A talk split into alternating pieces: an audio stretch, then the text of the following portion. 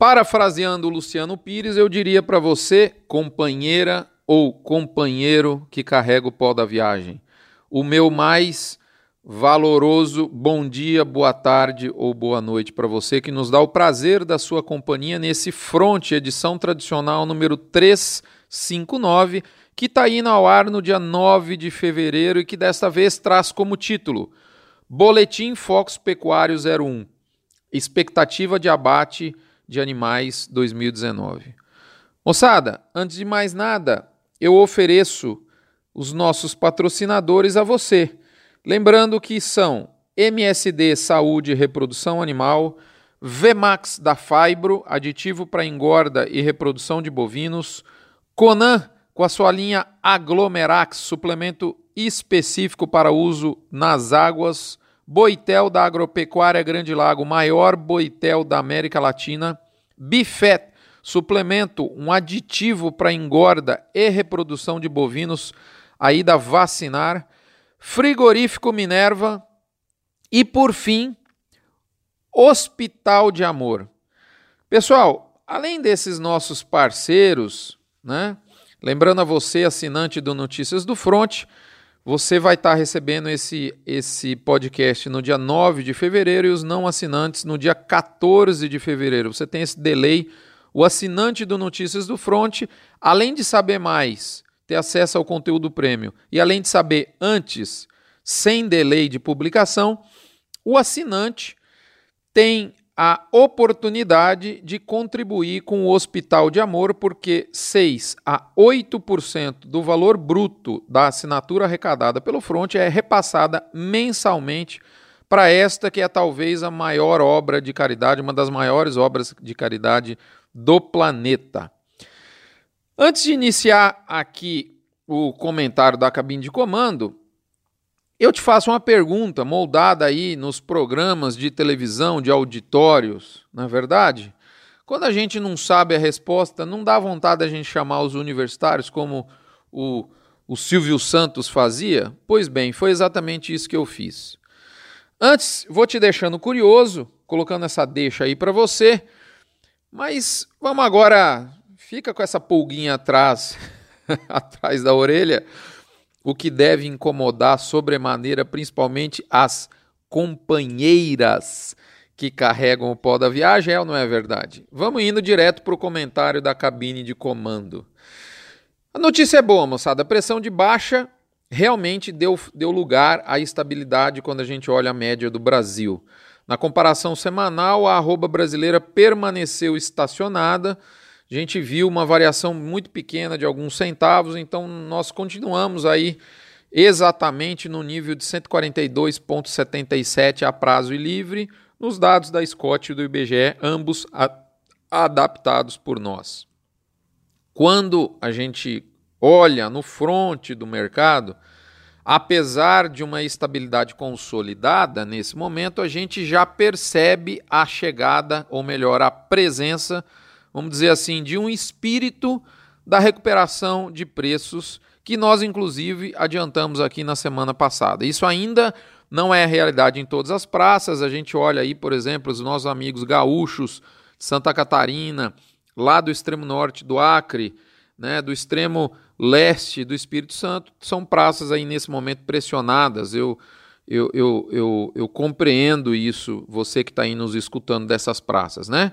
Vejo também o Mato Grosso do Sul ainda fortemente abastecido pelas vacas gordas, mas eu vejo também todos esses locais contrastando com várias praças, e eu vou citar aqui de novo o nosso Goiás, né, com uma oferta muitíssimo limitada, mas muito limitada mesmo. É, como nós tínhamos previsto, é, com o retorno das chuvas, apesar que elas foram na base das mangadas, né? Mas elas retornaram e isso deve fortalecer a coragem do pecuarista em reter animais e, portanto, rejeitar a, a pressão, né, mesmo nessas praças em que ela ainda, ainda existe. É, eu acredito que isso deve reforçar o grau de desidratação da oferta de gado gordo, é, desidratação essa que já existe, eu diria, em, várias, em vários locais. Né?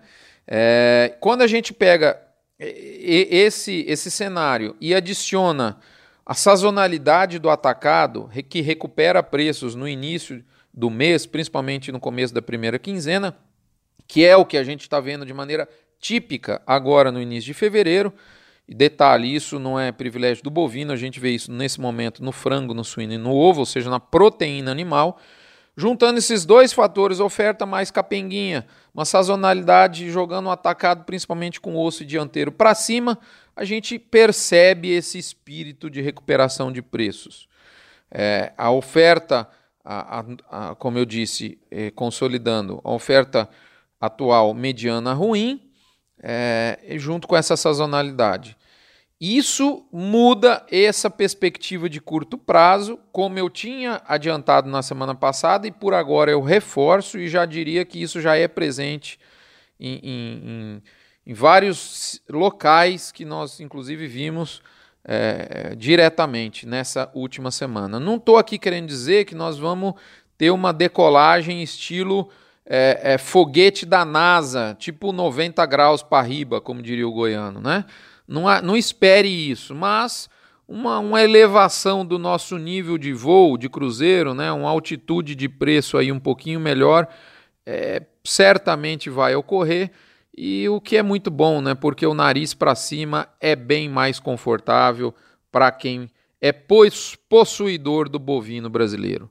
Ok, segue o jogo, indo direto para o recadinho da mãe de Iná, ela nos diz exatamente isso. Abre aspas. O mercado segue confiando demais, demais na safrinha de milho e confiando de menos na entre-safra do boi. Olho atento às oportunidades. Bifradar, ele consolida essa, essa perspectiva bacana que eu acabei de resumir para vocês aí em cima, fazendo externando isso, né, ela externa isso, colocando o percentil de alta na guia do curto prazo dos preços pecuários. Então, o percentil de alta ele aí assume a dianteira, um 45%, seguido de 35% de chance de estabilidade no curto prazo e apenas 20% de chance de queda. Convido você, por fim, aí ao nosso Hora do Quilo. Você já, você já teve dúvida de como resolver a questão de uma fossa dentro de uma fazenda, uma fossa cética? Você já teve dúvida como resolver a questão de um esgoto doméstico dentro de uma fazenda? Eu já, e isso me incomoda e não nunca a, a gente reclama que os, o Brasil não tem saneamento básico das cidades, que é um absurdo, né? De fato é verdade. Os políticos não gostam de fazer obra que fica enterrada, ainda mais que mexe com esgoto. Mas se você quer criticar político para isso, faça diferente. Tem lá no link do blog lá do Front uma página de graça, gratuita, acessa lá da Unicamp. É um projeto muito legal da Faculdade de Engenharia Civil, Arquitetura e Urbanismo. Eu não sou um profundo conhecedor dessa solução de esgoto, né? não, não sou engenheiro civil, mas esse nome Unicamp é extremamente forte, fala por si, está lá o endereço. É muito bacana esse acesso, esse material está lá disponível para você. Por fim, antes da gente chegar no lado B do boi, eu faço questão, talvez você não tenha visto, alguns já, certamente, nós lançamos uma nova série de podcasts, o Mexendo na Bolsa. É, a ideia é, é relatar para vocês atitudes em tempo real que poderiam estar sendo executadas por qualquer produtor em nível Brasil, e para isso nós vamos contar nos próximos dias com a ajuda do Leandro Bovo, lá da Radar Investimentos. Eu acho que vai ser muito bacana provavelmente respondendo perguntas de vocês, leitores e ouvintes do Notícias do Front. Ok? O Front aí cada dia inventando mais, inventando mais que Mr. M em fase de glória. Moçada, por fim, lá do B do boi. Boletim Focus. Você sabe o que é o Boletim Focus do Banco Central do Brasil? Não, eu vou te dizer. Boletim Focus ele é produzido semanalmente ele tem a data de sexta-feira, mas ele é publicado às segundas-feiras. Ele é feito pelo Departamento de Relacionamento com Investidores e Estudos Especiais, que leva o nome de GERIM. Esse é um, um departamento lá do Bacen, do Banco Central, departamento estratégico. E, na verdade, isso é um relatório online disponível para todo mundo né, toda segunda-feira, e ele traz um consolidado da expectativa de mercado, ou seja, o número, né, vários indicadores econômicos como PIB, inflação, câmbio, juros. Esses é, dados são coletados junto a mais de 100 instituições financeiras ao redor do Brasil. O Banco Central consolida isso e solta o um número médio. Muito bem, o que, que o bovino brasileiro tem a ver com isso? Muito simples. Inspirado nessa ideia, eu imaginei fazer algo parecido para a pecuária. Eu reuni perto de 35 nomes da pecuária nacional, esse grupo ainda vai aumentar um pouquinho, e eu soltei um questionário simples para essa turma responder, um questionário eletrônico. Primeiro tema que eu escolhi foi o volume de animais para abate em 2019, de machos, fêmeas e volume total. A ideia aqui é colher a expectativa média desse seletíssimo grupo. Essa pesquisa, ela é ela eu não consigo saber qual é a resposta de nenhum desses membros, a exceção a minha, que estou lá de abelhudo, né? É... Você certamente conhece 100% desses nomes, você já viu palestras, nós admiramos o trabalho de todas essas pessoas. Esse grupo vai aumentar ainda, ele deve chegar aí em 50 nomes, talvez um pouco mais, não muito mais do que isso. E de quando em quando a expectativa média dessa da nata, né, nesse, nesse balde não tem espuma, né?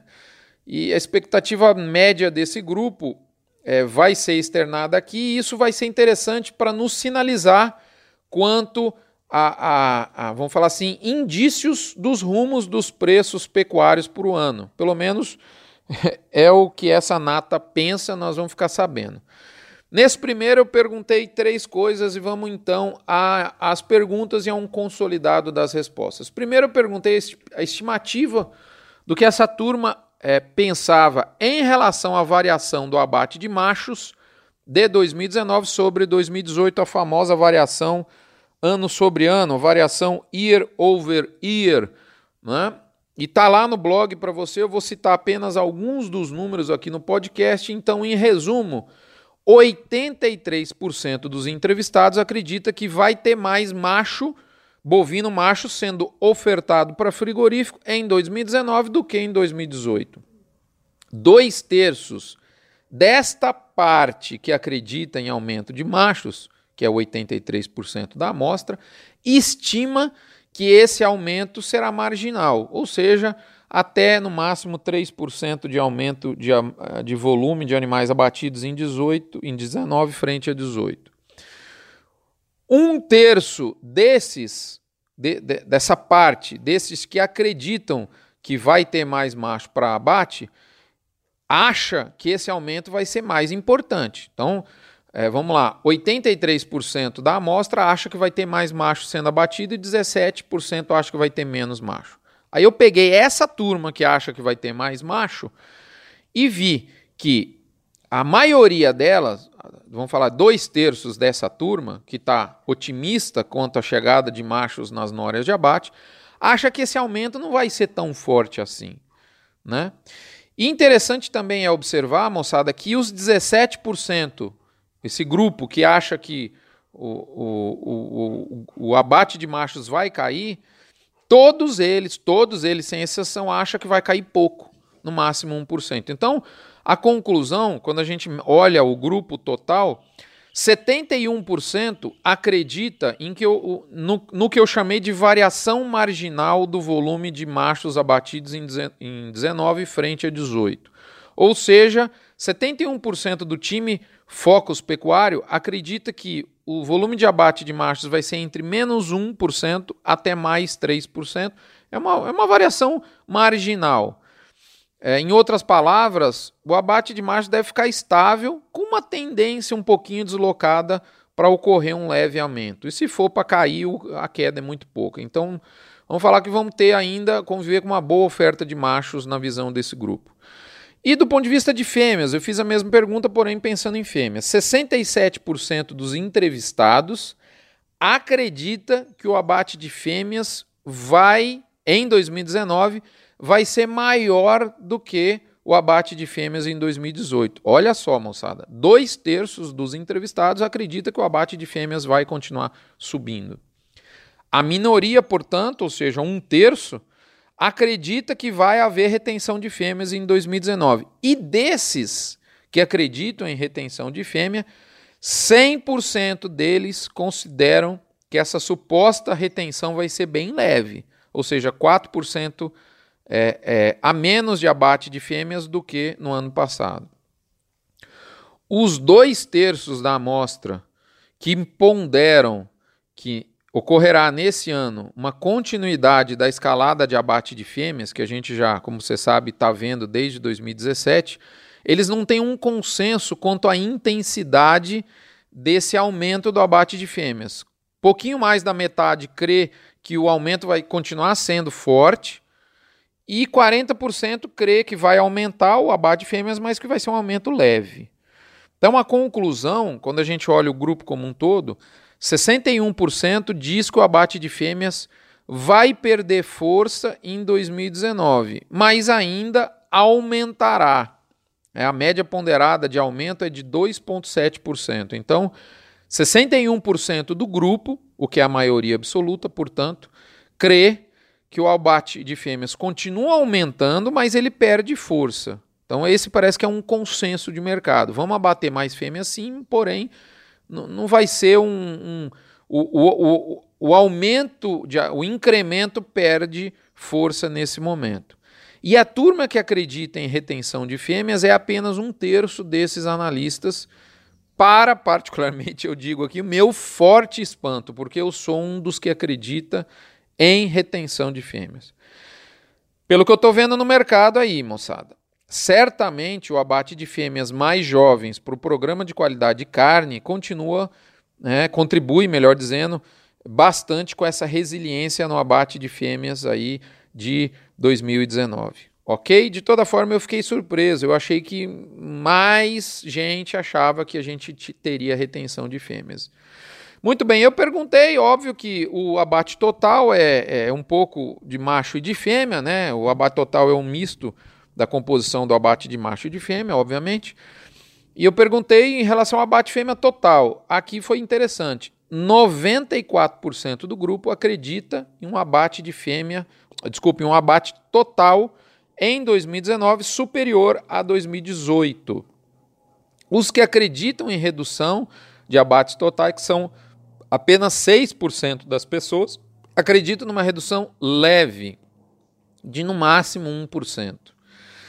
É, e os que julgam, que é a esmagadora maioria, que é, é possível e que vai de, ocorrer um aumento de abates, praticamente a metade deles, 53%, acreditam em um aumento mediano a forte. Né? Então não tem um consenso. É, se tem um consenso de que vai aumentar o, o abate total, hum, parece, assim, na mesma linha da, das fêmeas, parece que vamos lá, esse, esse aumento de abate perde um pouquinho de tração, sabe? A conclusão: o time, esse primeiro boletim Focus Pecuário, não aponta 2019 como sendo um ano de oferta fragilizada de gado gordo para frigorífico. Hum, mas sim, digamos, assim eu posso dizer, resumir para você esses números como é, eu resumiria dessa forma: uma oferta que apesar de permanecer supostamente, né, na visão dessa turma, é, essa oferta permanecer boa e em elevação frente ao ano anterior, ela parece perder seu ímpeto de alta de maneira consistente. Moçada, caso, finalizando, caso as previsões do Fox Pecuário realmente ocorram, esse boletim Fox Pecuário número 1, a oferta de gado para abate não será crítica em 2019 na minha ótica, um nível de oferta em linha ou até um pouco positiva, como é a expectativa desse grupo seleto, né? Pode sim gerar uma curva de preços interessantes para a pecuária, mas aí a gente depende bastante da colaboração da demanda. Nos últimos anos, a palavra final justamente tem sido da demanda e não da oferta.